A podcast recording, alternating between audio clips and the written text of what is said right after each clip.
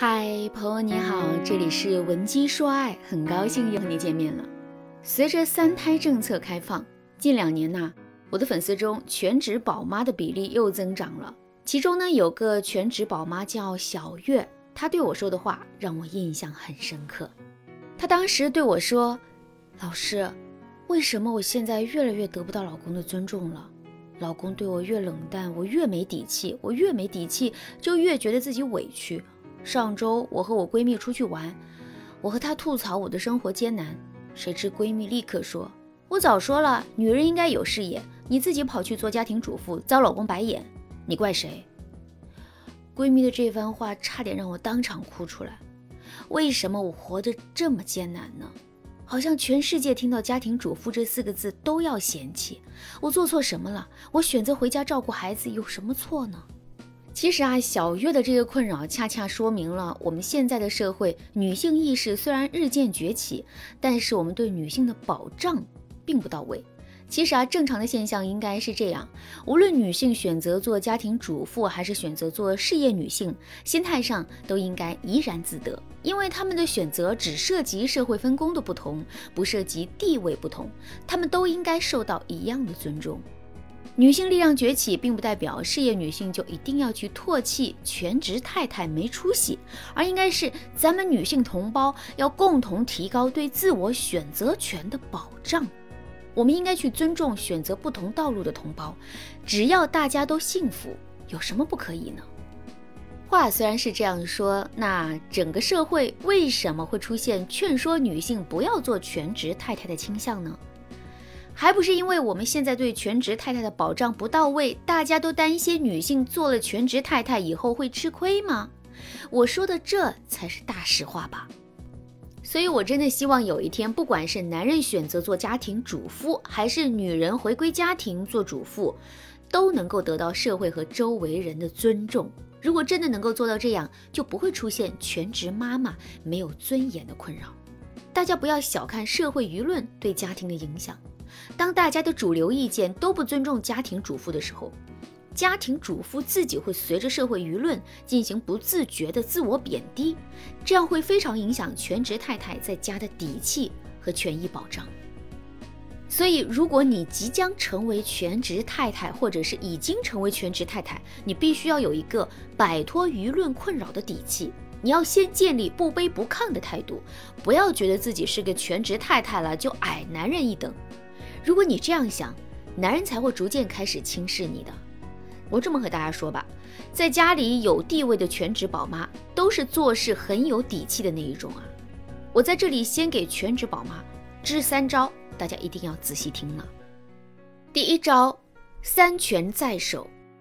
如果你即将成为全职宝妈，你必须要明确的向男人提出三权在手。哪三权呢？第一，财政大权，家庭的底。要交到你的手里。第二，日常生活支配权，你一定要明确告诉老公，比如厨房换了一个净水器，三千多，那么你只会和老公商量一下，但是买不买的决定权在你，而且你要说清楚，对家庭有好处且不是数额特别大的钱，你拥有完全的支配权。因为有些男人很自私的，他自己买个三十万的摩托车，他不觉得贵，但是。你给自己换个新除油烟机，男人就会觉得你乱花钱。原因是新除油烟机，男人自己用不上，所以你可以带着这个例子告诉老公，家里需要什么东西换什么东西，决定权在你，这叫日常生活支配权，大家一定要注意。第三个权益是非常重要的，关系到你在做全职宝妈之后的生活质量。你一定要和男人提出来。如果你想进一步知道这个权利包含哪些内容，以及怎么能够让老公同意你的提议，赶紧添加微信文姬零三三，文姬的全拼零三三，我们会有专业的导师根据你的情况制定策略，彻底提高你的家庭地位。如果你已经是全职宝妈，并且啊这些权利你都没有拿到手，那么。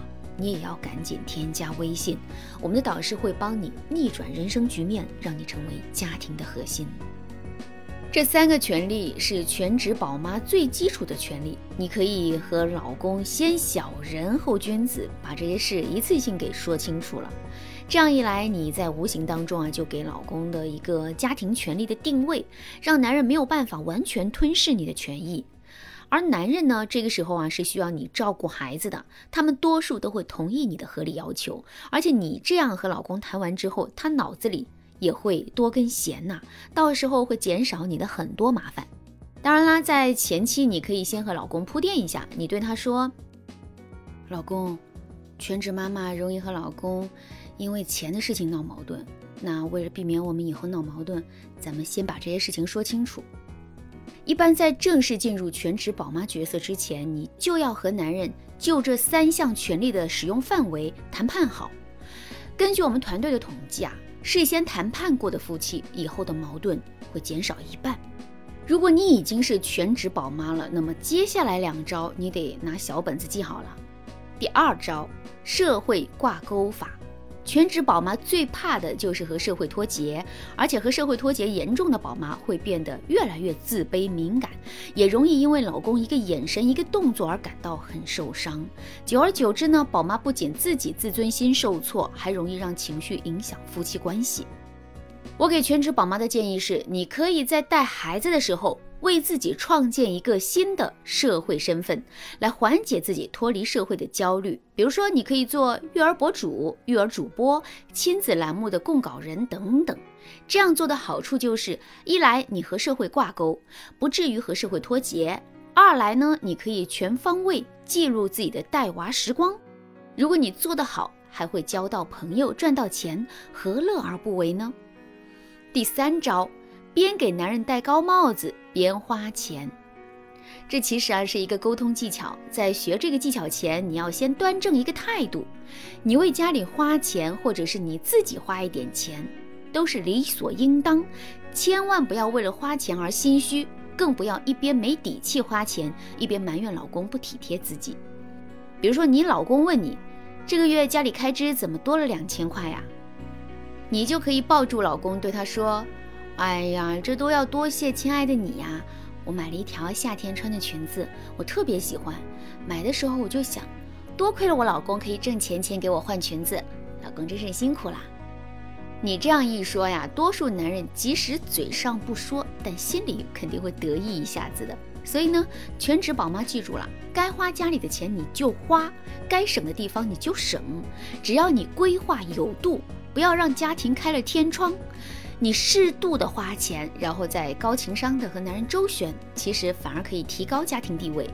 如果你也想学习如何高情商的和男人周旋，或者是你想彻底取得家庭的主导权，赶紧添加我们的微信文姬零三三，文姬的全拼零三三，我们有专业的导师手把手教你怎么在婚姻中逆袭，轻松解决你的家庭困扰。如果你身边的亲人和闺蜜也有类似的问题，把节目转发给他，我们一起帮助他摆脱婚姻困境。好了，今天的内容就到这里了。闻鸡说爱，迷茫情场，你得力的军师。